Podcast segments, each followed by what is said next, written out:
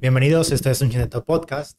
Eh, tenemos un invitado especial hoy. Todos mis invitados son especiales. Me gusta el programa mío porque yo siempre intento invitar a personas con cualidades, con capacidades interesantes.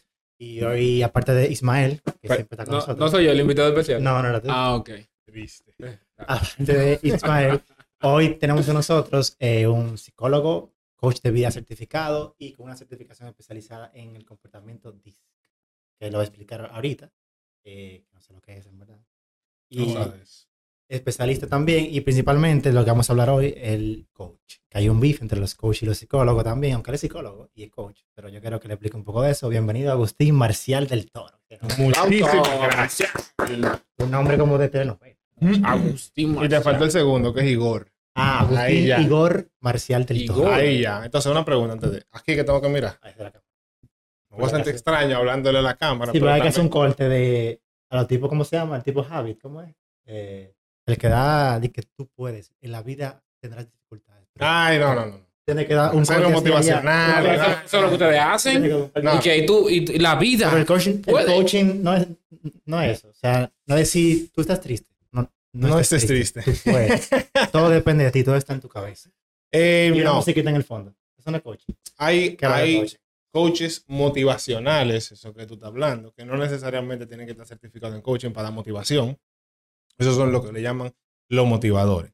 Y ya es una opinión personal, pero a mí no me gusta, no me llama la atención el coaching motivacional. Esos son los que te Ah. venden de que unos productos y vaina.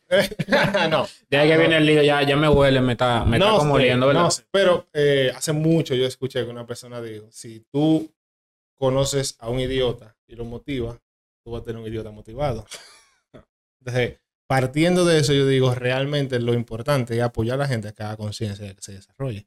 Entonces, el coaching en sí es una herramienta que ayuda a una persona a llegar de un punto A a un punto B, explorando cuáles son sus fortalezas, cuáles son sus oportunidades de mejora y cómo las puede superar, cómo las puede mejorar, para alcanzar eso que él quiere.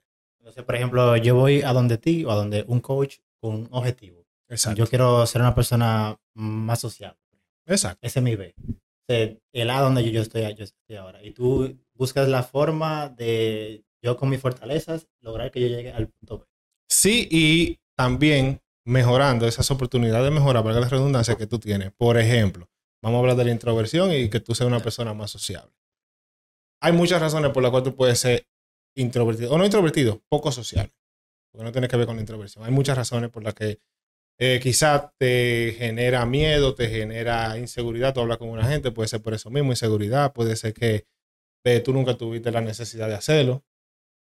Tú te mantuviste en un entorno en el que tú no tenías que socializar con más gente de la que tú conoces en tu barrio. Te criaste ahí, eh, hiciste toda tu vida ahí, entonces saliste al mundo y te da vergüenza ir a un sitio a preguntar por una información, que es lo más básico. Como que, ve tú, llama tú. Eh, Mira. mira, No te pierdes. Dije, bueno, ya tú. exacto. Por ejemplo, eh, tú tienes que llamar al banco para pedir una información de una tarjeta. Hay, hay llamas- personas que no llaman. ya- sí, dice, llama, pregúntale tú.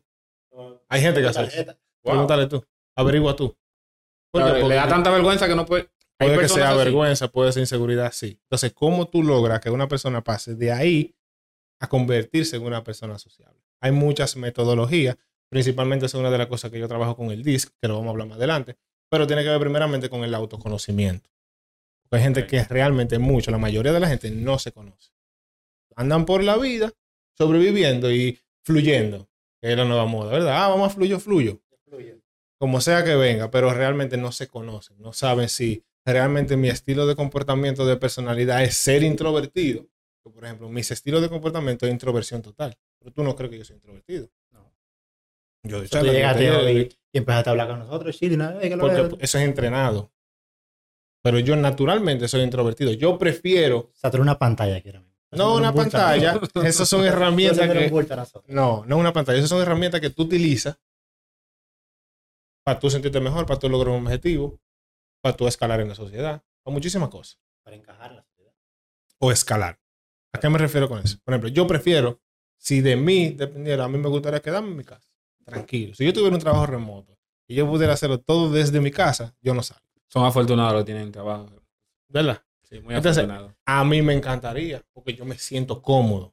como también hay gente que no se siente cómodo sentado en una silla trabajando, quedándose en su... Tiene que hacer algo obligado. Esos son los extrovertidos. Esas son la gente que quiere vivir saliendo, necesitan estar con alguien. Entonces, una pregunta. Eh, ¿Por qué nosotros sentimos, desde hace mucho, no sé si hay un estereotipo, de que un coach es una persona que, que como que te da impulso motivacional? No sé si fue porque los coaches motivacionales fueron los que más se pegaron, pero te dan como impulso de que tú puedas hacer algo, de que tú vas a lograrlo, pero eh, no sentimos que, tiene que, que no tiene que ver nada con ciencia ni con psicología. Antes de responderte esa, que vamos para allá, terminándote lo del punto A a punto B con el tema de la introversión y ser más sociable, al final el objetivo principalmente es brindar herramientas a esa persona, primero para que se conozca y luego que la ponga en práctica, porque yo no te nada diciéndote, hey, tú eres eh, naturalmente introvertido, dale para allá. Sino, ok, como Ahora lo yo, sabes, dale. ahora tú lo sabes, mete mano. Si no, vamos a elaborar un plan de acción para que tú logres romper con esa introversión. ¿Tú me puedes dar un ejemplo? Por ejemplo, yo soy una persona así como la que tú dices. Yo soy introvertido. Vamos a Si yo decir llamo al banco, me da mucho miedo. Ten, eh, toma, por favor, habla tú por mí. Hay muchas maneras, yo te voy a decir, porque yo soy introvertido, y te voy a decir la que personalmente yo utilicé, que fue el método de exposición. En un momento de mi vida, Tírate. Exacto, en un momento de mi vida, yo necesitaba socializar con gente. Porque obviamente, si, si tú quieres llegar a algún lado, a nivel profesional principalmente, tú necesitas relaciones. Sí, O sea, si no, tú te vas a quedar encharcado en tu casa, a menos de que tú seas un programador durísimo, que te contraten por lo duro que tú eres. Y como quiera te tienes que exponer. Entonces, ¿qué yo hacía? Yo me puse la meta de que todos los días yo tenía que saludar a cinco personas. Pero mi primera semana era nada más yo tenía que decir hola. Yo no tenía que decir más nada. Pero en físico o Físico, físico. No, en, en, en Messenger yo era un duro. el más monstruo. El más fuerte. Pero en físico, yo no saludaba. La gente pensaba que yo era un arrogante y un come. ¿Verdad? Eh, pero en, en- en WhatsApp, en, en Messenger, era un duro. Entonces yo comencé hola. Después de que yo logré superar esa barrera de que yo decía hola y la gente me respondía para atrás, yo le agregaba el cómo estás. Literal, fue así. Hola, hola, ¿cómo tú estás? Bien, bien, ok. Ya, se quedó ahí. Y yo iba avanzando. Primera semana, hola. Segunda semana, ¿cómo estás? Tercera semana, hace calor. Pero tú, Está como medio calor. Hace como calor. Sí, Wow, ¿verdad? qué tapón. un, un comentario X. De esos comentarios de ascensor. Un comentario X. Y yo comencé así, ahora a mí no me importa. Yo llego a aquel sitio, yo saludo a todo el mundo. Todo el mundo es mi hermano. Todo el mundo es mi amigo. mi don, mi doña. Ya yo no tengo ningún tipo de problema con eso. Pero yo no podía llamar al banco a preguntar mi balance de tarjeta. te da vergüenza. De tu dinero. De mi dinero. Yo esperaba que me mandaran el- estimación. Entonces, es a través del método de la exposición. Entonces, la segunda, la pregunta que tú hiciste ahora de por qué tú sientes que el coaching generalmente se percibe como lo motivacional y que no tiene un background científico, es porque es una profesión relativamente nueva. O sea, tiene que 30, 30 y pico de años. Y al final, tú no haces una carrera universitaria para tú ser coach. O sea, hay gente que son arquitectos toda su vida y hacen una certificación de coaching y tienen la licencia para ejercer. Tú necesitas mucha página para la izquierda para tú poder ser un buen coach como todos los profesionales. Entonces, el por qué la gente no tiene mucha creencia en que ah, el coaching es bueno, funciona, lo que sea, por eso mismo. Porque tú necesitas tener mucha página para la izquierda para tú ser un buen profesional de manera general y también para ser un buen coach. Y que cualquier gente también que va y coge una certificación. Por ejemplo, yo voy, soy un loquito viejo, hago mi certificación y ya dije que. Y soy ya tú eres el más coach. Tú eres el más coach. ¿En qué se la página. un coach de un psicólogo? Em, te lo voy a dar en resumen. La psicología principalmente trabaja con el pasado, resolviendo todas las situaciones del pasado que te hacen ser y comportarte como tú estás haciendo ahora. El coaching se enfoca en el futuro, como lo que mencionamos, punto A a punto B. Yo no me meto en tu pasado. De que él pasó un trauma, yo te refiero. Yo no tengo las Lo que, herramientas lo que a ti te importa es que tú logres un, un objetivo X. Un objetivo. No que tú resuelvas un conflicto. del pasado ni nada de eso. Si se da el caso de que yo con un coach y veo que él está teniendo una situación de eso tiene que ver con un trauma, fue algo que le pasó, puede que tenga un trastorno, yo lo refiero.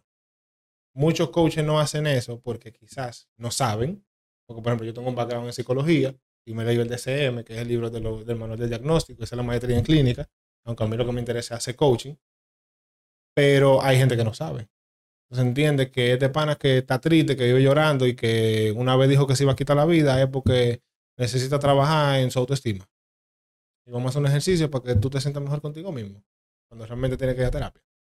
Y quizás ¿Cómo? necesite medicamentos.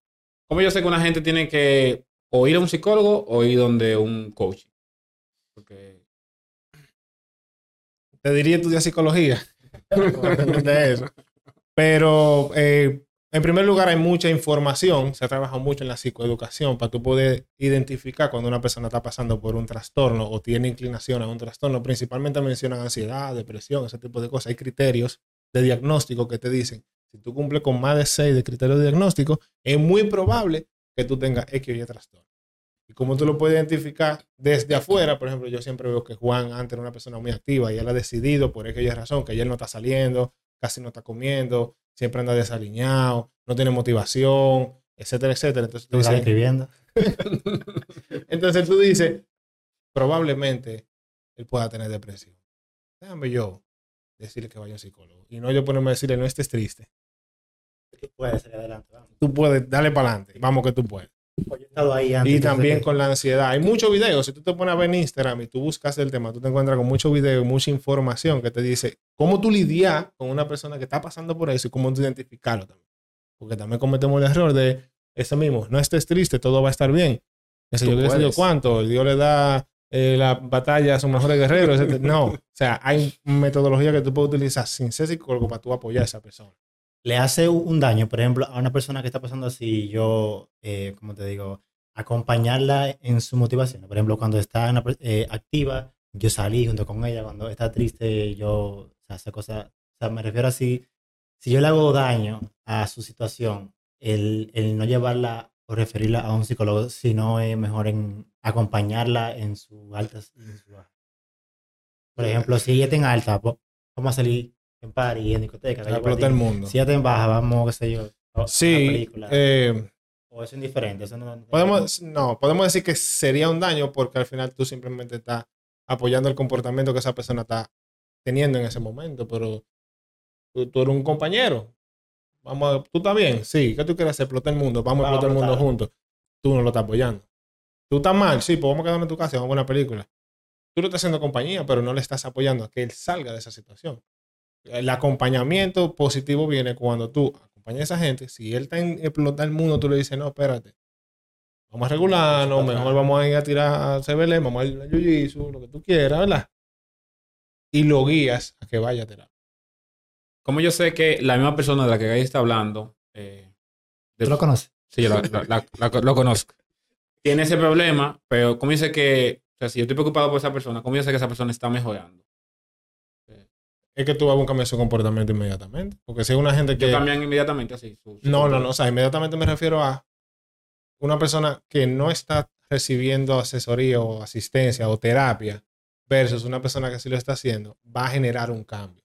Puede que sea lento, como también puede que sea un salto cuántico. Entonces, ese cambio, tú que estás cerca de esa persona y eres su amigo, lo vas a notar. Tú vas a ver cuando esa persona, en vez de decir que quiere salir a explotar el mundo, como que me siento bien y tengo ganas de hacer tal cosa, que son positivas para él, entonces tú vas a decir, mira, que no está cambiando. Esa persona también te va a decir, ah, mira, yo fui al psicólogo y el psicólogo me hizo ver esto, me siento mucho mejor, etcétera, etcétera. Te lo va a externar. Yo tengo amistades que yo las refiero y después me dicen, oye, tengo tanto tiempo yendo al psicólogo y me siento bien. Porque antes yo no dormía mucho por la ansiedad o lo que sea y ahora estoy durmiendo mejor, me siento con más ánimo. Te lo va a externar. Y tú Yo- también lo vas a ver en su comportamiento. Yo he visto personas que necesitan ir a un psicólogo, bueno, lo que yo creo, que necesitan ir a un psicólogo, pero uno le dice y como que no hayan esa fuerza de, de voluntad. Sí. ¿Qué, qué uno debería de hacer para motivarlo a que sí vayan? Eh, Hay un caso hay gente complicado. que se quedan Eso ahí de quedados y no quieren ni moverse. O sea, en esta época ahora es mucho menos estereotipado eso. Por Sí, pero de igual manera- Ya un flow es. Pero antes era más de gente loca. Ahora es un flow. ahora no sé. Eh, de igual manera es complicado porque realmente sí, hay gente que sabe que está mal, sabe que necesita buscar apoyo, pero aún así no lo hace. Es como, yo sé que yo tengo que ir, pero yo voy a ver si voy. Y tú le puedes mandar todos los links que tú quieras, todos los perfiles de psicólogo, todos los videos que tú quieras, todas las imágenes que tú quieras. Y hasta que esa persona no tome la decisión de ir, no lo va a hacer. Ahora, si es una persona muy allegada a ti y tú ves que en una situación que está poniendo en riesgo su vida, entonces es tu deber, agárralo por un brazo y llévalo. Habla con su familia principalmente, que tienen más autoridad sobre ella, para que lo lleven. Porque obviamente va a terminar en fracaso. Se llama una, in- un- una intervención. Se llama. Podríamos llamarlo una Intervención. Esa es mi opinión. Sí, Yo entiendo que, que es lo que, si tú una persona de tu círculo que está mal, que tú sabes que está mal, que él sabe que está mal y sabe que tiene que buscar ayuda y no lo hace, de por todos los medios posibles, llévalo. Antes de que entremos en el disc, eh, hay un beef de siempre entre los psicólogos y los coaches. De que el psicólogo, no sé por qué, entiende que el coach es inferior o no tiene la competencia pa- para darte un consejo o para ayudarte a cambiar un, un- un comportamiento. Y la verdad, ellos dicen que ellos no hicieron cuatro años en la universidad. Esa gente no hicieron cuatro eso años en la que universidad. duele también. Tú ves que una gente que duró dos que- meses que cogiendo un cursito. Cuando tú te sacrificas por lograr algo, te afecta que alguien que no se haya hecho el mismo, el mismo esté logrando lo mismo que tú. O por lo menos esté logrando algo mucho más de lo que, de lo que tú quieres. O sea, eso duele en el ego. ¿verdad? Psicólogo Pero- cuatro años. Ellos tienen su motivo, zapataquillado. Que tú eres psicólogo, ¿verdad? Te voy a explicar. Ok. Exacto. Por eso te puedo decir que me siento con la potestad, aunque yo no doy terapia, me siento con la potestad de hablar del tema. Número uno, lo que pasa es, como te dije ahorita, que hay muchos coaches que están pasando esa barrera. Y que hay muchos coaches que están dando terapia sin saber. Y ellos tampoco saben que están dando terapia. ¿Te entiendes? Te explica eso, ¿sabes? ¿Cómo? Muchos coaches que están dando terapia, que mi objetivo como coach es apoyarte a tú llegar a un punto A a un punto B y yo me estoy metiendo con un trauma que tú tienes. Ah.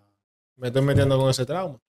Y te estoy poniendo a hacer ejercicio para que tú hagas cosas que, que eso lo tiene que trabajar un psicólogo. Que ya es un trauma. Tú estás trabajando con una gente que probablemente sea depresiva y tú lo estás mandando a decirse tres vainas en el espejo y a salir para la calle a comerse el mundo. puedes. Y tú no sabes si esa persona necesita medicación y tiene que ir a un psicólogo y a un psiquiatra. Entonces, eso es una de las cosas que en primer lugar levantó la alerta. Número dos, que eso también lo dicen en las redes, ¿verdad? Eh, como el coaching es algo, básicamente que en nueve meses tú te puedes certificar o menos, la gente que se certifica que tiene los medios hacen una propaganda de marketing y como dicen en la calle, los coaches se le están comiendo los caramelitos a los psicólogos, Sí, por así decirlo. Pero no es que se están, no es que se están comiendo los caramelitos, lo que pasa es que también falta educación en la población en general, a los psicólogos y a los coaches, porque al final, si usted sabe que usted es coach, y usted sabe que usted es psicólogo, y usted se enfoca en una materia en específica, enfóquese en eso, y el coaching que se enfoque en dar coaching. Tú, Y ahí se va a acabar el beef. Eso es lo que yo opino. Si yo no me meto en tu trabajo y al contrario, como hay muchísimos coaches que yo conozco que tienen un equipo de psicólogos, psiquiatras. Eso iba a decir que ahora se usa mucho el trabajo multidisciplinario, que el psiquiatra con el psicólogo, con, con la enfermera, con el coach, es con lo mismo. terapeuta, Es lo mismo. trabajan en equipo. Bueno, yo te digo, yo soy psicólogo y te cobran en general equipo. y entrego la maestría y me graduó de clínica, pero yo no quiero dar terapia. ¿Verdad? A mí me interesa mucho el tema de la depresión, la ansiedad, pero yo no quiero dar terapia.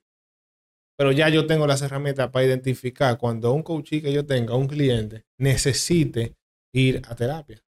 Ya yo estudié esa vaina. Entonces, ¿qué yo hago? Yo tengo gente que se graduaron conmigo de la maestría, que son psicólogos de hace muchísimos años, y en el momento en el que yo identifico, hey, ese cliente necesita terapia. Fulanito, te voy a mandar una gente. ¿Ya? Eso, ahí yo entiendo que se acaba el beef.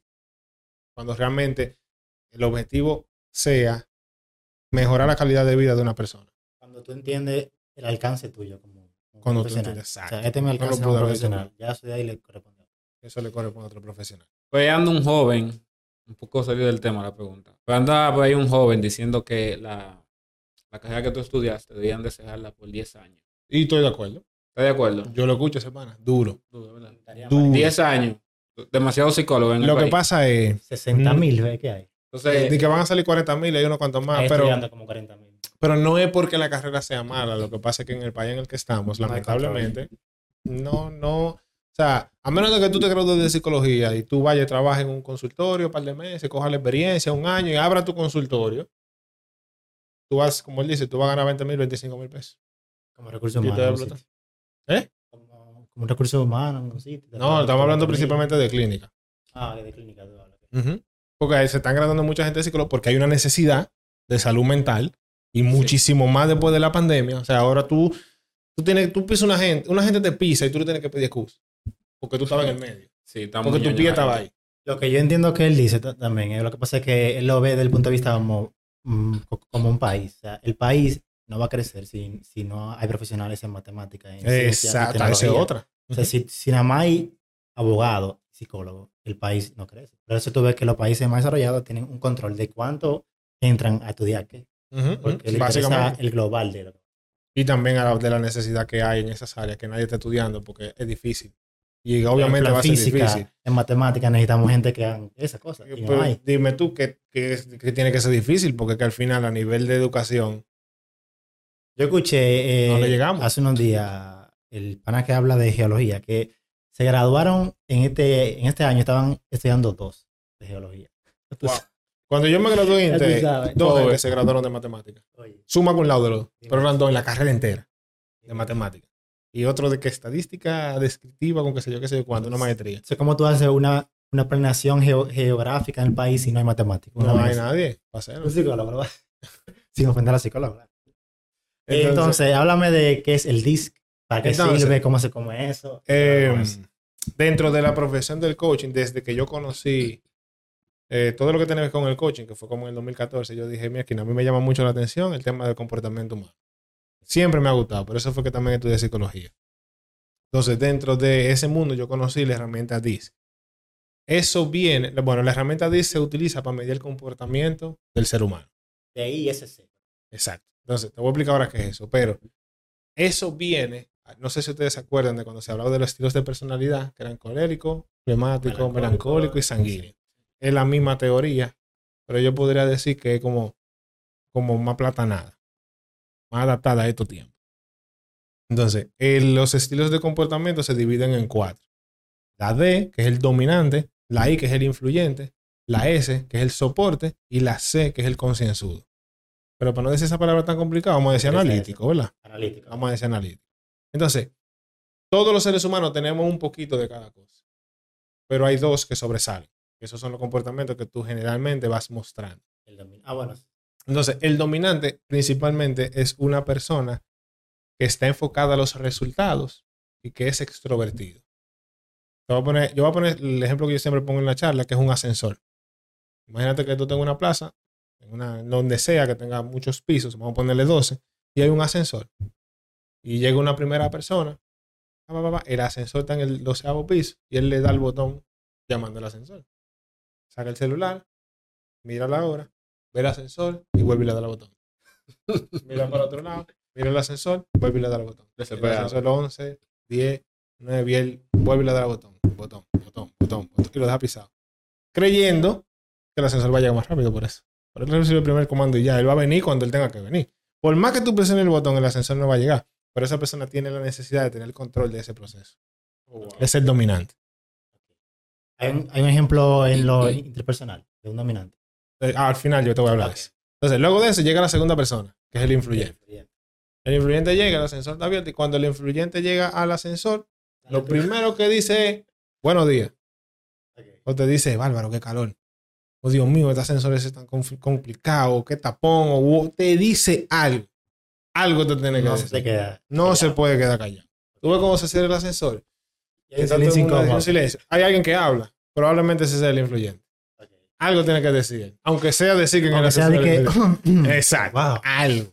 Estaba con una tipa anoche. Entonces, entonces, el influyente es como, como el alma de la fiesta. Es la persona que cuando tú llegas a un sitio, el que le pone la pila, el que tú siempre quieres invitar para el coro. Porque él, él va a hacer que el coro no sea aburrido. Ese soy yo. De X y Y manera. Ese soy yo. Yo te iba a decir lo mismo, desde que yo te Gas, sí. gas. Entonces, es el ¿Qué te influyente. disparate llega a la fiesta? Por ejemplo, si estamos viendo una película, estamos, estamos felices. Viendo una película llega. ¿Qué te disparate de película que están poniendo aquí? Quitan esa vaina. ah, oh, y yo, loco, estaba viendo una película, tranquilo, ¿qué te pasa? El típico influyente. Eh, el influyente por lo general es enfocado a la gente y es extrovertido. O sea, es de la gente que necesita, tiene muchos amigos, hace relaciones y le importa más a la gente que el resultado. Él va a poner siempre por encima de la gente. El dominante le importa el resultado. Por Y encima de tener la el gente. control de- de- del Por encima resultado. de la- El influyente le importa la gente. Por encima del resultado. Y sé una mariposa social, por así decirlo. Entonces pasamos al soporte. Tenemos el ascensor, llega esta persona, tranquila, llega. Quizá dice buenos días, bajito. Quizá no dice nada y simplemente entra. Hace así con la cabeza. Hace ahí. Ya, no dice nada. Ahora, si el ascensor se está por cerrar y él ve de allá que viene una doñita, él no sabe si la doñita va para el ascensor, pero él va a meter la mano. Para que la Y se va a quedar mirando y le va a preguntar, ¿viene para el ascensor? La doñita dice, sí, ah, la esperamos. se queda con la mano en la sala hasta que la doña viene. Y si la doña viene cargada con un regalo de funda, él va y le coge dos fundas. Ayudarla. En la Y el ascensor. dominante, güey, entre. Y el dominante está atrás mirando el reloj Quillao, quillao. y respirando profundo. Entonces, el soporte es esa persona que cuando tú estás en un coro y se acabó la fiesta, se queda a ayudarte a recoger. A organizar la silla, ayudar. pa, pa, pa. Ese es el soporte. Está enfocado en la gente, pero es introvertido. Es muy difícil que un soporte venga, güey, ¿qué no? ¿Qué? Vamos a hacer el coro. Es muy complicado. No es que no lo pasa. Él ayuda a lo callado. No es que no pase, porque obviamente son habilidades entrenables, vamos a hablar de eso ahora. Pero naturalmente el soporte es más introvertido y se enfoca en la gente. Ay, que fulanito, pobrecito. Te va a preguntar por ti, por el perro, por tu novia, por tu mamá, por tu papá, por todo el mundo. Y llega una cuarta persona en el ascensor. Que cuando él mira para adentro y él ve que hay una cuanta, mira la plaquita que dice cantidad máxima de personas, 8. Y él dice, bueno, ahí hay 8. Y hay dos gorditos. Yo voy a esperar el otro ascensor o me voy por la escalera. Pero ahí yo no me voy a subir porque se puede quedar. El consensuado. El concienzudo. El analítico, vamos a decir analítico. El analítico por lo general es una persona que tiene todo planificado. Es estructurado. Él dice, ok, yo tengo que entrar al trabajo a las 8. Y a las 7 hay, hay, colegio y cosas. Tengo que salir antes de las 7 y 20 para llegar a las 8. Si salgo después de esa hora, cogí los tapones. Porque está el colegio. Entonces, ¿qué yo hago? Yo salgo a las 6 y 40. Para no llegar tarde, mejor llego temprano. El consensudo es la persona enfocada a resultados, pero introvertido. Ok, ya Enfoca en el resultado, en los procesos, cómo se hacen las cosas, que todo salga bien, que primero va uno, después va dos, después va tres. Si te lo saltaste, me da dolor de cabeza. Por lo general, ese es el consensudo. Ahora, todos tenemos dos. Tienen un estilo de comportamiento primario y uno secundario. En mi caso, yo soy soporte concienzudo. O sea, yo, yo soy naturalmente introvertido. Yo me siento como ahí también. Yo creo que tú también eres así. Yo creo que Stalin es. Stalin. Ismael. Ismael. Lo que pasa es que el, el- el nombre del juego. Quizá sí, influenciable, pero no dominante. ¿no? Lo que está dominante. Yo lo percibo influyente y quizá dominante en el segundo. Ah, bueno. No- Ahí, no sé. ahí es dominante. Sí, pila de dominante. Tú, eres- tú, tú- tú siempre quieres que se haga No, lo que, lo que pasa es que, por ejemplo, o sea, ¿qué le pasa al analítico cuando se le va la hora? No se estresa. Y es que hay que hacer la cosa con O tiempo. sea, por ejemplo, los sábados nosotros, o sea, tenemos que salir a las a la, a la 3. Perdón, O sea, que estar allá a las 3. Y le digo yo, de una semana antes, a las 2, yo te voy a pasar a buscar para salir a las 3. Son las 2 y 10. Y yo estoy ahí afuera de ahí. Loco, vámonos. Que me tengo Exacto. que llegar a las 3. Eso es más del consensudo que el dominante. Que, o sea, yo quiero que tú llegues a las Él es 3. analítico y dominante, el lado. Yo creo que el analítico soporte. Está bien, está bien. Está más que tú. Sí.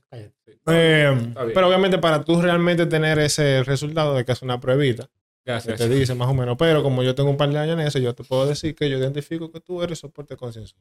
O Ok. concienzudo soporte, una de las dos. Sí. ¿Para qué me sirve el yo saber cuál es? Entonces, ¿cómo tú puedes aplicar la herramienta del DISC a tu vida? En primer lugar, tú identificas cuáles son tus estilos de comportamiento. Entonces, en mi caso, yo sé que yo soy soporte concienzudo. Yo sé que yo soy introvertido. Yo no me puedo forzar. O no me puedo sentir mal, no me puedo comparar porque hay, hay un pana que, que sea súper promotor y que es el alma de la fiesta y que cuando llega todo el mundo se pone feliz, que hasta me pasaba y decía, mira, que yo quiero ser como ese tigre. Pues yo llego y es como que, ah, estoy aquí aburrido, llegó este, sentado, ¿qué es lo que eh, ya. ¿Te entiendes? A mí me gustaría ser así, pero no me sale. Invisible. Y lo veo como ridículo. Cada vez que yo veía a un influyente o a un dominante, yo como me, me hacía ruido, me incomodaba. Exacto. Coño, son las 7 de la mañana, bro. Habla O bajito. sea, vamos a ver en el café tranquilo y vamos a ir aumentando las revoluciones. Eso es lo que llegan al trabajo a, a las las 7. siete. Güey, ¿qué es lo que Con el tiempo no? puesto. Y tú, No. Son las 7. Yo, yo ¿Qué 40. fue? Entonces, eso me hacía ruido, pero era porque yo no lo entendía. Entonces, ya yo entiendo, número uno, que yo soy así. Ese es mi estilo de comportamiento y yo intento utilizar eso para poder dirigirme de una mejor manera a la gente. ¿Por qué? Porque, ¿verdad? Yo le dije a él las dos. Son las dos y diez, él no ha salido. Pero yo ya yo sé que él es influyente. Pero ya yo no simplemente me voy aquí ya. Le voy a decir, oye, muévete, que estamos 10 minutos tarde. Sino que yo, ya yo estoy predispuesto, estoy preparado. Él va a durar 15 o 20 minutos más. Gracias. No me voy a estresar. Me pasaba mucho antes en las relaciones que he tenido. Que antes era ahí. Mi amor, te voy a pasar a buscar a las 2. Y bajaba a las Y 3. tú a la, a la 1 y 50 ahí. Mi hermano. Y yo cogí unos piques que yo dejaba gente votar. Y yo, güey, me fui. Y la jeva, pero yo me estoy cambiando. Yo, pero fue a las dos que yo te dije son las cuatro. ¿Tú entiendes? Entonces ya yo entiendo eso y ya yo me organizo en base a eso. Ya yo sé que, por ejemplo, yo tengo reuniones con diferentes gente en la oficina y yo sé que hay una persona que es súper influyente. Mis reuniones duran 10 minutos porque es para hablar de unos planes. Con ella yo duro una hora. Entonces ya eso está en mi calendario que ahí yo voy a hablar de mi vida, de los proyectos, de la familia, de aquello que... Y al final, los últimos cinco minutos, La reunión. la reunión. Ok. Excelente. Antes yo me estresaba, pero ya no, pues ya yo estoy preparado. Ya yo sé que ella es influyente, ya yo sé que yo soy concienzudo. Entonces, como ya yo tengo esa herramienta, yo sé que para yo poder lograr lo que yo quiero a nivel profesional, yo tengo que adaptarme. Entonces, número uno, me conozco y número dos, tener acceso a esa información para tú poder identificarlos. Wow, qué bueno sería que todos conocieran Bien, bien, está los, los tipos de.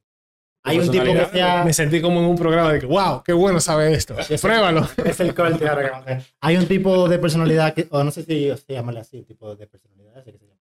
Sí, sí. Hay un tipo de personalidad que sea mejor. No, otra. No, Ninguna es mejor que no. otra. Eh, hay veces que cuando tú dices, mira, que yo soy soporte, ya, yo siempre voy a estar sirviéndole a la gente. No, no hay un estilo de comportamiento que sea superior a otro. Ahora, si hay una persona que aplica mejor su estilo de comportamiento que el otro, pues obviamente le va a ir mejor. Yo creo que Pero todas tiene son, conciencia de sí mismo. yo que no creo sabe. que todas son necesarias. Que todas son necesarias, sí, claro. pues tú, sí. tú lo pusiste, pusiste el ejemplo del ascensor y cada uno, bueno, a ex- excepción del primero, para mí, el, el primero, era el que le daba el botón, Ajá. es el único, yo puedo decir, un desempleado. Pero el soporte lo hizo bien, el, El eh, influyente. el influyente hizo ambiente ahí adentro. O sea, El analítico. todo como que tiene. No, pero por ejemplo, el dominante, el dominante no es, por ejemplo, ha pasado que en la iglesia, por ejemplo, está el sonido y está dañado el dominante va a y "Oye, ven que yo lo hago ya, Exacto. porque no coge lucha. Sí, porque yo te di los ejemplos para que tú, tú lo O sea, identificaras. ahí él funciona bien. No, no, yo te di los ejemplos para que tú lo identificaras, pero todos tienen sus características positivas y sus características de mejora. Entonces, el dominante es el que va a hacer que la cosa pase. El que O sea. Tú le puedes dejar lo que sea a esa persona y él va a hacer que pase. Él es un doer, él es el que va, él es el que va a resolver. Es la gente que se dañó el cable, no te apures, yo tengo uno en el carro, yo resuelvo, yo lo corto y lo pego para que funcione. misma, Y tú- Exacto. Tú puedes tener eh, tu personalidad propia y puedes, eh, en ciertas ocasiones, eh, tomar de otras. Ahora vamos con eso. Antes de responderte, te dije, hay dos, ¿verdad? Yo te dije, ah, yo soy concienzudo, yo soy soporte concienzudo. Todos tenemos dos, pero la que prima en mí es el concienzudo. O sea, yo, por lo general, soy muy overthinker. Pienso mucho las cosas, planifico mucho las cosas. Todo yo lo tengo que escribir para poderlo hacer bien. Por ejemplo, la clase de, de, de, Jiu-Jitsu, hay que hacer un programa. Y Gaby me dice, te toca la clase. Y si todavía no lo hemos escrito, pues yo de una vez comienzo. Pero ya yo sé lo que hay que hacer. El primer camarón, yo sé lo que hay que hacer, pero yo lo tengo que escribir como quiera. Le pasa a mí igualito. Si yo tengo, por ejemplo, esto de hoy del coaching, yo tengo el flow hecho. Yo estoy harto de hablar de eso. Y del dis, yo estoy harto de hablar de eso. Pero yo lo tengo que escribir como quiera. Y yo le pongo tiempo al lado. Cinco minutos esto, diez minutos esto, diez Wow. minutos esto. Yo O sea, que necesito. te jodimos todos nosotros. ¿Eh? O sea, que te jodimos todo lo que tú No, porque hay un margen de tiempo de preguntas y respuestas y todo eso. Entonces, eh, pues, eh, hay un comportamiento que es natural y hay un comportamiento que es adaptado. El objetivo a través de estas sesiones es que tú logres que el adaptado y el natural sean el mismo. O sea, que tú te comportes de la misma manera en todos los ambientes, porque la diferencia de tu comportamiento te genera estrés. Ahora, el comportamiento natural surge cuando tú estás en una situación en la que tú te sientes cómodo o cuando tú estás bajo mucho estrés. ¿A qué me refiero?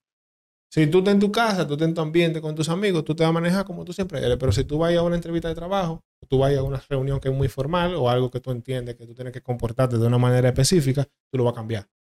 Por ejemplo, tú eres súper sociable, eh, tú te relacionas con mucha gente, un party boy, pero tú eres contable. Y en tu trabajo tú tienes que ser muy estructurado con tu trabajo. Entonces, ese contable en el trabajo va a estar en su mundo, trabajando estructuradamente. Eso pasa mucho. Por eso eh, eh, se utilizan estas pruebas en algunos sitios para la evaluación de personal. Porque tú quieres que una persona sociable y que sea dominante sea vendedor. Porque tiene las, el comportamiento que tú necesitas para que sea lanzado, para que te enfoque a los resultados y se pueda relacionar con la gente. Es como uno truquea ese examen, entonces. Dime. Es como uno truquea ese, ese, eh, los exámenes. No, tú lo puedes truquear, pero tu comportamiento si habla por ti. puesto- bueno, sí. O sea, que una persona soporte y consensuado, se le es difícil ser, yo, Dile analítico. ser gerente. Soporte, no. Consensuado, no, no, no. Concienzudo, dile. No, no, no, no, no, no. Tú puedes utilizar gerente, algo así. tú utilizas tu comportamiento y tus herramientas para tú llevar a cabo la posición que tú tengas. Porque yo soy concienzudo soporte, pero yo me puedo manejar como un influyente, y yo doy charlas. ¿Tú te imaginas que yo venga y te Sí. diga el 80% de la gente dice que se van a dormir? Entonces yo necesito ser dinámico. está encima de ellos. Hay un Pero 3% de naturalmente yo no soy así. Yo te voy a datos, yo te busco información y te digo, ¿qué tú me estás hablando? ¿De dónde salió eso? ¿En qué universidad? ¿Cuántos estudiantes tienes? ¿Quién fue el profesor? ¿Dónde se graduó? Porque si tú me das un dato, yo necesito que ese dato tenga un aval más allá. Pero naturalmente, en una conversación normal, yo no te voy a confrontar así porque no vamos a ser amigos. Y eso me pasaba antes de yo conocerme. Yo tenía muchísimos enemigos. Y para mí que me dicen, tú me caías de lo peor porque yo andaba con Google en el bolsillo.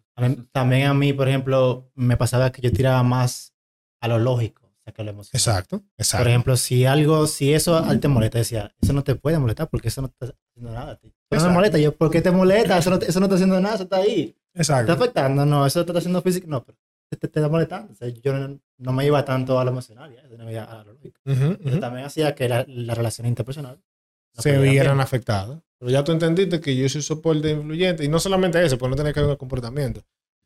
Está cada tú- quien como es. Entendiste que eso en algún momento a mí me dieron con un reloj. Porque me porté mal y ya eso me genera incomodidad. que, que tú das la hora por ahí. Entonces tú simplemente vienes, te molesta, lo quitas. Ya se resolvió el problema. Pero anteriormente tú tenías que buscarle la quinta pata al gato, el por qué eso te molesta, antes de yo mover. Entonces, te dije el comportamiento natural es cuando tú te sientes bien o cuando tú estás bajo estrés. Cuando tú estás bajo estrés es en una situación en la que tú no tienes control y la cosa no está saliendo como tú quieres, sale tu comportamiento natural. Porque ya tú no tienes el- la energía para tú manejarte como te tienes que manejar. Tú estás a final de mes, eh, estás corto de la meta, tú eres vendedor y tú tienes tres días para tú lograr un millón de pesos y tú tienes 200 mil. A ti no te va a importar cómo está la gente. Tú vas a conseguir eso aunque tú tengas que romper brazos. Y que oye, por encima tú le vas a pasar a todo el mundo. lo- pero la meta se va a lograr. Es el dominante. Un ejemplo, en el dominante. En el concienzudo es que a mí no me importa que tú no te hayas puesto el pintalabio. Móntate que nos vamos, que hay que llegar a tal sitio. Por no te un ejemplo. súbete que está tarde ya. Por no ponerte un más. ejemplo. Entonces, e- es el natural. El adaptado es el que tú utilizas en diferentes etapas. Por eso, si tú buscas la definición de personalidad, hay una parte que habla como de máscaras. No me la sé específicamente, pero viene de latín, bla, bla, bla, Wikipedia. Pero tiene que ver con máscara, porque tú te comportas de una manera ante la sociedad y tú te comportas de una manera en tu casa cuando tú estás sola. El objetivo es que tú logres integrar tu comportamiento. Y que si yo soy soporte concienzudo aquí, que yo lo pueda hacer mi trabajo y que eso no me genere estrés. Que yo tenga que ser influyente en mi trabajo y, y sacar de abajo para poder, yo voy a, al final yo voy a terminar dejando ese trabajo o volviéndome loco. Mira, qué bueno tú lo dices, pues a veces yo veo gente muy callada y digo, eso es lo que está loco, eh. Y también, yo, yo lo veo así, no, el tipo no habla, el tipo es como loco. Es que lo veo siempre en una esquina, así como, yo digo, mongoleado, así, en una esquina, así. Y caemos también en, en- en el error de cuando tú llegas a un sitio y tú ves una gente con cara de machete, como dicen, tú dices, yo no le voy a hablar mucho porque si le digo algo o me da golpe, me habla mal o lo que sea. Y él nació así.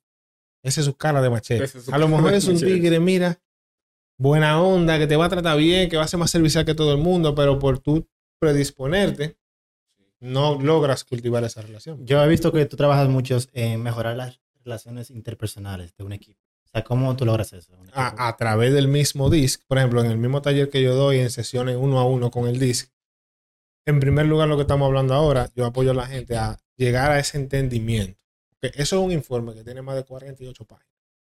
Cuando tú haces la prueba profesional DISC, son 48 páginas. El que lee eso te puede manipular. Wow, Entonces, mándamelo. a través de, a través de, de ese informe, creamos unas sesiones, pero en el taller yo te doy la información básica. Tú puedes decidir seguir buscando y irlo aplicando a ti. Ya tú identificaste quién tú eres, cómo tú te manejas. Ya tú sabes que, que, que el pana tuyo es dominante. Entonces no es que él te está hablando mal, es que esa es su manera de comunicarse y él no te ha entrenado.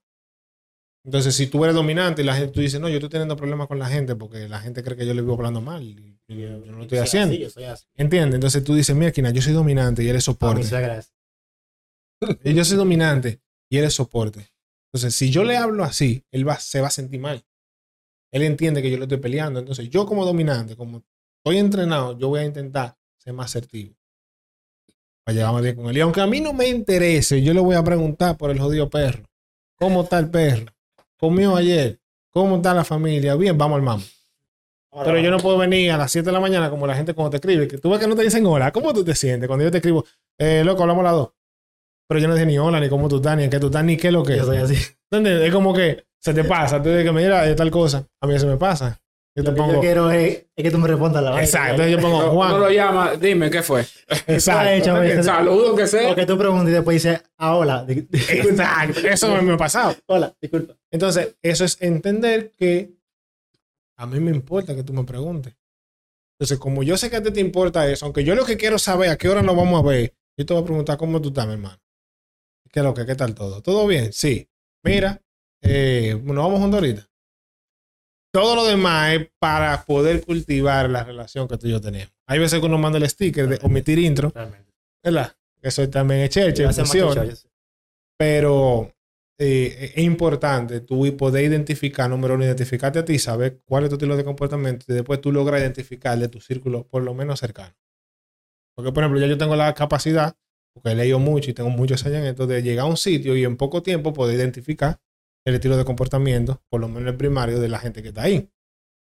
Y de acuerdo a eso yo me manejo, porque no a todo el mundo le gustan los relajos. Ahora que tú hablas de eso, de que tú tienes esa capacidad, a los psicólogos a veces la gente como que no le gusta hacer mucho coro porque tú sientes que te están Ay. psicoanalizando. Se- ¿Te ha pasado eso? Vainas que te quillan de los psicólogos, que te quillan de la gente. es un estereotipo. Hay que hacer ¿te ha un pasado? Sí. Dale, dale. Hay que, hay que hacer un Ah, pues le cuento de eso. Oye, oye. Dale. que te digan, tú que eres psicólogo, ¿qué tú opinas de esta? Yo estudié psicología. O sea, eso no me da licencia a mí para yo saber la respuesta del universo. Yo tuve un lío o sea, con mi papá y él. Si tú que eres psicólogo, o sea, Eh, ¿qué le eh, no, mi hermano, no sé. no. O sea, eso es un trabajo que se tiene que hacer antes de tú poder llegar a una conclusión. Eso no es una opinión que cuando tú me lo digas me va a llegar milagrosamente. Y número dos, los psicólogos no leen mente. No. No. Yo quería decir que ustedes iban ese tipo Sí, se sentó de lado, agarró, la, agarró aquí, No. aquí la mano, él dijo hola. Cuando él levantó la mano, ya hizo lenguaje no verbal. no Vamos a hablar de eso ahora. Pero el Eh, psicólogo no lee. No, no, es otra cosa también. Que si tú quieres hablamos de eso, pero no. Eh, yo no voy a saber, loco, si tú tienes un trastorno o algo, porque tú y yo hablamos dos minutos. No, o sea, eso es una evaluación que se tiene que hacer. Muy profunda para tú poder determinar muchísimas cosas. Entonces, no leemos mente, no sé, porque yo soy psicólogo, yo no sé por qué el pana tuyo se comporta de, de cierta manera. Que tú me cuentes un chisme de dos terceros, de un tercero y de un cuarto, y que tú quieras que yo te dé mi opinión como psicólogo, vayan a terapia. o sea, Sí. eso es lo único que te puedo decir. Ve a terapia, mándalo a terapia. ¿Ya? Yo ya no voy a saber nada. Entonces, sufrimos mucho. Mira, una vez me, me pasó, yo- a veces uno utiliza palabras eh, que ustedes los psicólogos son los encargados de decir, tú tienes ese trastorno. Y una vez me pasó que le dije a alguien que tiene un, un trastorno de, de, de persecución. Y se lo dije fue una psicóloga. Cuando ella me dijo, ¿tú sabes lo que es eso? Pero cuando yo lo busqué yo, realmente, realmente es peligroso esa vaina. eh. Entonces, a veces uno eh, está diciendo, tú tienes, tú eres bipolar, tú tienes tal y tal delio, porque lo hemos, lo hemos nor- normalizado ese tipo de palabras. ¿Qué palabra tú crees que uno tiene que, como dominicano, Omitir. sacar así, omitir del lenguaje? Porque está- estoy ofendiendo. Sí, es como. Se usa mucho. el- Y gente que lo dice para sí mismo. Ay, Dios mío, yo tengo una depresión arriba. Y la bipolaridad, eh, eso está... Fulanito es bipolar. Todo el mundo loca. bipolar, todo el mundo bipolar. Ese tipo es bipolar, ese tipo un día, un día está bien, un día, un día Entonces, mejor no hacer referencia a ninguna de esas cosas, porque realmente, si una gente, aunque tú no te des cuenta, y tú lo dices por tripeo, si alguien está padeciendo por eso, o tiene algún otro trastorno, eso le puede ser un detonante. Que tú le digo a una gente, tú lo que tienes un delirio de persecución, pero que esa gente tenga otra cosa, Aparte de eso. que, que sea, que, que sea real, puede que le detone algo. O eh, le puede hacer cualquier tipo de, de- de- de hacerlo sentir mal o lo que sea. Entonces al final es como ni se lo diga a otra gente, ni lo digas tú que tú tienes eso. Porque tú no puedes decir que tú pasaste una depresión o que tú tienes depresión si tú no fuiste diagnosticado. Tú tienes que haber sido diagnosticado. Tú puedes creer que tú tuviste depresión, pero a lo mejor fue un bajón. Quién sabe, tú estabas triste, te votó el novio y ya por eso tú dices que tú tienes depresión. Puede pasar, no digo que no, pero en la mayoría de los casos no. Entonces Yo- esos son temas serios. Eso es como yo decir, chacho, yo tenía un cáncer. No, así no. Y que tú lo que tienes cáncer, ¿eh? ¿Tú entiendes? Es es como cuando tú pones, tengo una raquilla en el brazo y tú buscas en Google y te dice cáncer de brazo. Cáncer de qué sé yo qué. Exacto. Entonces todo necesita una evaluación antes de ser diagnosticado. Mira, eh, yo Es lo que yo he tenido un tema con los psicólogos y con recursos humanos. La mayoría de los, de los analistas en recursos humanos son psicólogos casi siempre, ¿verdad? Sin embargo, es, hasta donde yo he visto, la mayoría es solamente como que trabajan en el, en el reclutamiento. Y yo he sentido, por ejemplo, en sitios donde yo he estado, que nos falta mucho el apoyo de comportamiento en el equipo. Y recursos humanos nunca, o sea, nunca, como, o sea, que no interviene. O sea, nada más le importan la fase del contratamiento y nómina. Y nunca intervienen, es obvio, en mi eh, experiencia, en el comportamiento del equipo, en que si el gerente es una persona que es muy dominante y eh, hace mucha presión al, al equipo, o sea, no intervienen en ese, en ese tipo de cosas. O si yo, por ejemplo, o sea, como analista, estoy sufriendo mucho estrés, ellos no me dan o sea, una ayuda. O sea, ¿qué tú opinas de eso? Eh, ¿Yo estoy parcializado por mi trabajo? ¿O, fue al- o es algo que en verdad se está- se está- Eh, en mira, en recursos humanos hay muchos subsistemas. Se divide en muchos subsistemas. Está lo que tú mencionaste ya, que nómina, reclutamiento y selección. Está el tema de la capacitación. Está el tema del clima laboral y muchos otros más. Entonces, en ese caso que tú mencionas, los subsistemas que intervienen en eso es clima y capacitación. O sea, para yo saber como recurso humano que en tu departamento hay un tema de clima porque o lo están aplastando, le están hablando mal o hay problemas entre los compañeros, yo tengo que pasar una evaluación de clima. En base a esa evaluación de clima se prepara un plan que va de la mano con capacitación para mejorar el ambiente. Pero eso nunca pasa. Nunca Porque hay empresas que el departamento de recursos humanos no existe. Son unos cobra cheques. No, no, no la verdad, existe. di la verdad. Nada más están ahí para cobrar los cheques. Eh, y quien se encarga de la nómina y contabilidad y quien entrevista es el del área que tiene la necesidad. El gerente, el gerente de la o el gerente del área y ya. Pero eso no es recursos humanos. O sea, recursos humanos es un departamento aparte que se encarga de todo eso. Entonces, cuando tú tienes una empresa con un departamento de recursos humanos estructurado, entonces sí se trabaja en esa cosa. Lo que pasa es que vivimos aquí. O sea, no en todos los lados pasa eso y tampoco en empresas de fuera. Hay empresas que no lo hacen, que te entrevista el mismo gerente y ya. Y si él dijo que sí, es. Sí, que, que yo he visto también. Por ejemplo, yo he estado en sitios así mismo que el gerente dijo que sí él sabe. Sin embargo, eh, la de recursos humanos, ella dijo que la primera vez en mi vida o sea, que, me, que me ha pasado. O sea, ella dijo, miren, en el estudio nos salió de que es una persona muy volátil. O sea, que él pudiera como dejar el trabajo fácil. Pero o sea, la opinión de ella no le importa. la opinión de ella no le importa a nadie. Dijeron, Porque- "Eh, ese tipo va y ya. Porque no lo valoran. Pero con una empresa Ah, que tú tiene lo un... conoces, tú lo conoces. Te voy a decir. Ok. una, una empresa que tiene un departamento de recursos humanos que realmente se valore, le hace caso a gestión humana. O sea, lo que te dice gestión humana O sea, que en si, palabras. si tú necesitas un desarrollador ya eh, que sabe todo y entra un tipo que resuelve, pero el de recursos humanos te dice, mira, esa persona o sea, no va a ser bien en el clima. No lo es. Uno no debería de contratar. No debería. Y ahí, si tú lo quieres contratar como quieres, bajo tu propio riesgo, como, como jefe de área, como director, como gerente, y tú firmas una hoja. Y todo está documentado y recursos humanos, de acuerdo a los resultados de esta evaluación y de la entrevista, esta persona, ta, ta, ta, ta, ta, ta, es muy volátil, o es conflictivo, o tal cosa, porque lo dice la prueba, lo dicen las referencias, ese tipo de cosas. Y si como quiera, Cuando en dos años él venga a su lío, el de recursos humanos es así. míralo ahí. Le dijimos que no y como quiera lo contratado. ¿Ya? Eso es. Sí, mi pregunta es fuera del tema. Entonces, antes de que toque la pregunta fuera del tema, yo me imagino que este, este blog, ¿verdad? Que tú vas a subir, este podcast, no se va a llamar coaching, se va a llamar. Yo- yo, me siento con el no, yo me siento escuchado y después es que comenzó a poner nombre. No, pero ahí es lo que tú quieres decir del coaching puntual, porque No, no, no. hemos yo- hablado de el DISC, eh, de que entendemos que debemos de entender la personalidad nuestra y luego de nuestro círculo, buscar un balance entre la personalidad, la principal y las secundarias, que son dos, para intentar buscar ¿verdad? Ese equilibrio. Y tenemos las, eh, la personalidades que son máscaras, ¿verdad? Que usamos para una situación X. En vez- ayuda. más que personalidad máscara, es básicamente tu comportamiento natural y comportamiento adaptado. Exacto. Entonces, ¿qué más en el coaching? O sea, tú usas esa, esa herramienta para que la persona logren el punto B. Para, lo- para que una- Básicamente. apoyar a una persona a través de esas diferentes herramientas y de preguntas a que encuentre la propia respuesta y creemos juntos el camino. Que encuentre la propia respuesta. Ah, eso, exacto. Yo no tengo que decirte a ti, hey, ese reloj va al revés, porque estoy haciendo el trabajo por ti.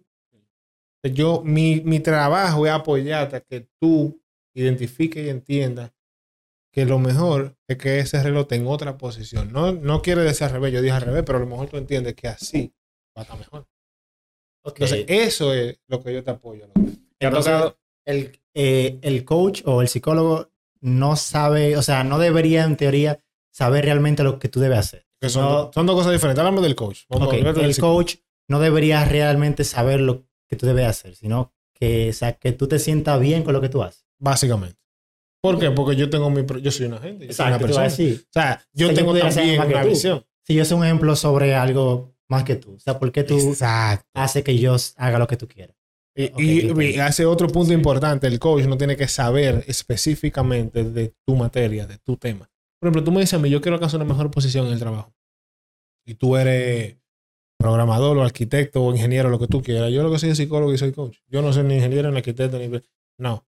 Pero yo te voy a apoyar a través de las diferentes herramientas y a través de preguntas a que tú logres alcanzar eso. Vamos a definir un camino de desarrollo donde vamos a identificar qué tú tienes que trabajar para tú lograr esa meta que tú quieres. Y eso lo vamos a lograr. Yo no tengo que saber de, de- de programación ni nada de eso. Chamaquito inteligente. Tú, tú usas inteligencia para pa tu, pa tu ligar, pues ahí. Tú, di que, usando di que esos trucos, di que. De que ella soporte, déjame. de que déjame una doña para que ella le ayude. Eh, yo conseguí un trabajo así. Trabajo. Sí, un trabajo. Yo me di cuenta que la persona que me estaba entrevistando era dominante, eh, dominante e influyente. Y generalmente al dominante le gusta tener la razón. Lo utilizaste. Sí. Muy bien. Me, me Pero tiene que mandar el libro. Mira, tú sabes que eh, a pasar de los. eh, han pasado muchos los años y nos, nos hemos, hemos ido mejorando.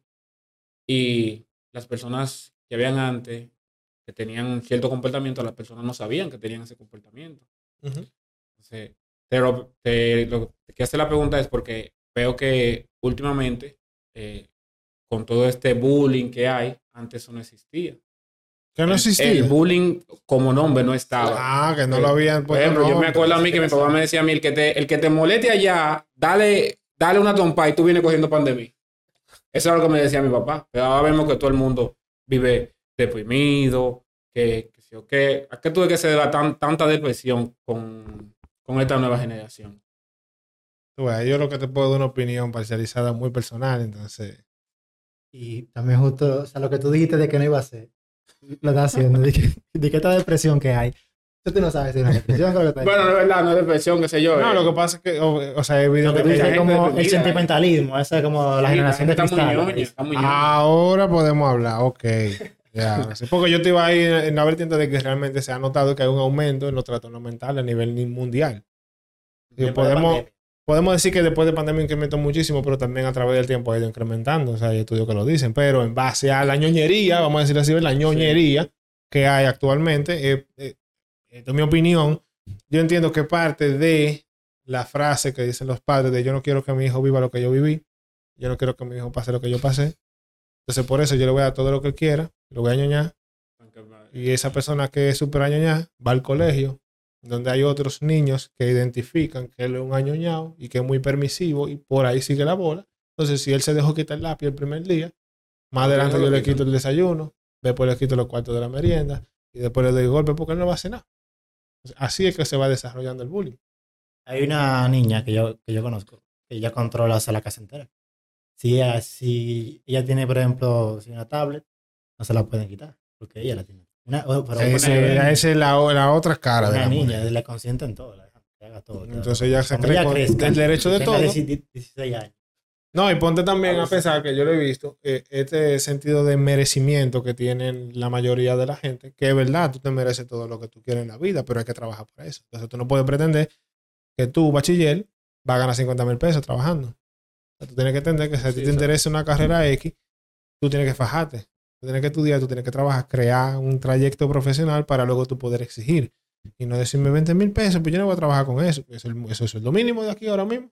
Entonces, si tú quieres empezar a desarrollarte, tiene que ser por ahí. Pero hay un sentido de merecimiento de yo, porque soy yo, merezco que a mí me paguen y merezco que a mí me traten y merezco que a mí me den todo lo que yo pido. Pues soy una persona como tú que lo aterriza. No, espérate. Usted va a chillar todavía, te tranquilo. Y entonces te atacan te mandan a bañar. Si yo, Es normal. si yo tengo algún, algún tipo de problema, ¿cómo yo me comunico contigo? Para- Sí, igual, eh, creo Agustín tiene una- un, un taller ¿verdad? el próximo mes, porque no hablo un chin de eso. y- Eh, y el próximo mes, déjame ver la fecha porque honestamente no me acuerdo. 6 y 13 de mayo.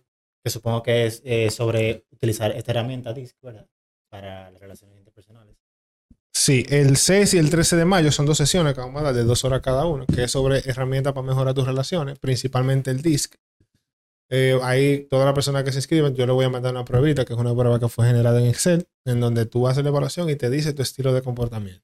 Ahí que tú esperas aprender y sea como el que va, sea cómo se va a ir. cuando- Ok, en primer lugar, tú vas a conocer lo que hablamos aquí, pero más profundo y con más detalles sobre los estilos de comportamiento. Tú debes identificar cuáles son tus estilos de comportamiento y cómo tú puedes utilizarlos para mejorar tu calidad de vida. ¿Dó- Yo siempre digo, es virtual. Yo lo voy a hacer virtual. Entonces, cuando yo digo mejorar tu calidad de vida de manera integral, porque obviamente esta herramienta te sirve para el trabajo, o sea, a nivel profesional, pero también a nivel general, a nivel personal. Tú generas relaciones de valor. Porque al final, como yo dije ahorita, bueno, hay una frase que dicen, relación mata tu currículum. Relación tu currículum. relación a tu currículum. Siempre lo dice mucho. Y, y antes esa frase como que quillaba. Tú decías, yo me mato trabajando, yo me mato estudiando y no tengo oportunidades, pero que una herramienta importante es tú aprendes a relacionarte. Es verdad, relación mata tu currículum, aprende a relacionarte. Básicamente. Entonces, eso es lo que tú aprendes en el taller, a conocerte, cuáles son tus fortalezas, cuáles son tus oportunidades de mejora y cómo tú puedes utilizar eso para tú alcanzar lo que tú quieres y a mejorar de manera integral la vida personal y la vida profesional. ¿Cuál es el costo? Porque Son 20 dólares. 20 dólares. Ah, no, está barato. Y es sábado de 3 a 5. Y... eh, son dos días, dijiste. Ajá. Ahí, Sábado, Sábado, de las cinco, eh, ¿y qué más? Los dos sábados. Ah, son Sí, dos sábados. son dos sábados. Ok, ok, entiendo. Ok. Dos clases. Em, se me olvidó lo que iba a decir. Se pasa tranquilo, estamos en vivo en el podcast. Eh, ¿Dónde, él preguntó que dónde pueden comunicarse contigo en caso de que necesiten un coach? Ah, pueden ser en mis redes, Agustín Marcial del Toro. ¿En cuál de todas? Lo que tú- Sí, déjame ver el nombre bien, porque tengo como cuatro. Tiene, tiene muchas. Cuando yo conocí a Agustín, yo lo sigo en una cuenta que, que se llama, creo que VJA, qué sé yo qué. Ajá, de Y lo sigo y ay, mira que está bien, bien. Después veo en que me está escribiendo en otra cuenta y yo, Agustín del Toro. Pues Déjame seguirlo ahí. Después veo que tiene otra cuenta. Dice que psicología para muggles. Y yo, ok, déjame seguirlo ahí. Y yo, ¿en cuál más tengo que seguir? Pues en la, en la cuenta profesional, eh, Agustín Marcial del Toro. Agustín Es mi Marcel del nombre. Es el Instagram. Pero, o sea, me gusta mucho la de la psicología. Es esa, yo le cambié el nombre. Sí, sí, Ah, sí. ok. Ese Yo tenía el nombre de psicología para mugles porque cuando en ese tiempo yo estaba estudiando en la universidad, yo vi la importancia de, de, de la psicoeducación. De tú enseñarle a la gente qué realmente es la psicología clínica, qué son los trastornos, cómo surgen, todo lo que tiene que ver con la psicología para mugles. ¿Qué es Mugle, muggle? mugle viene de, de- del Harry Potter, de- del vicio de Harry Potter. O sea, que yo le decía mugle a la gente que no utilizaba magia. Ah, Entonces yo psicología para mugles, psicología para no psicólogos, para la gente que no estudia eso. Básicamente. Entonces me pueden seguir en Agustín Marcial del Toro. Ahí yo subo post todos los días, eh, historias y te respondo los mensajes. ¿No quieres hacer una charla? Eh. ¿No me Sí. sabes de qué? Si tú, si tú sientes. No, que- no, mi hermano. Yo pensaba que Si tú tú eras motivador. Yo te, yo te iba a hacer Ah, una ¿Tú musiquita abajo de puedes? fondo. Para terminar con el tema de los motivadores. No, que yo no voy a decir nada. Vamos, con un motivador. Ok, díselo a ellos. entonces. Mírame, mírame, estoy deprimido. Mírame, mírame, estoy deprimido. Estoy llorando aquí. Hermano, no estés triste. Ya, ya. Ya. Yo puedo ver. tú puedes. No, al final, si en vez de hacer una charla como un consejo, al fin- si, si tú quieres realmente. La cámara, es que me siento tan te incómodo. poner- Párate atrás de la cámara para Yo yo voy a poner la cosita. Yo voy a poner música atrás. No, no, no. o sea, al final, si tú entiendes que tú quieres mejorar en algún aspecto de tu vida o tú sientes que tú tienes alguna situación que tú no puedes manejar, lo único que yo te puedo recomendar es que busque ayuda o que busque apoyo. Porque solo tú no lo vas a resolver. Tú no puedes resolver un problema con el mismo estado mental que tú lo creaste. Tú necesitas un apoyo de una persona que tenga las herramientas y que tenga las facultades para apoyarte. Eso es lo único que yo te puedo decir. Señores, nos pueden seguir en Spotify, Apple Podcasts, YouTube, como un de podcast. eh, y en Patreon, seguimos ahí en Patreon, barra invertida, un de podcast. Pila de gente en Patreon. Pila. Esos viajeros que nos dijeron que nos iban a apoyar, eh, estamos esperando todavía. Muchísima gente. Eh, nos vemos en la próxima. Un placer, Agustín. Thank you very much. Excelente. ¿Y por qué yo me aplaudo? Hay que tener Borra eso, borra eso. Hay gente que le dan like a su propia foto. Ahora yo lo hago. ¿qué pasa? Y, la, y, la, y la, la sube en la historia.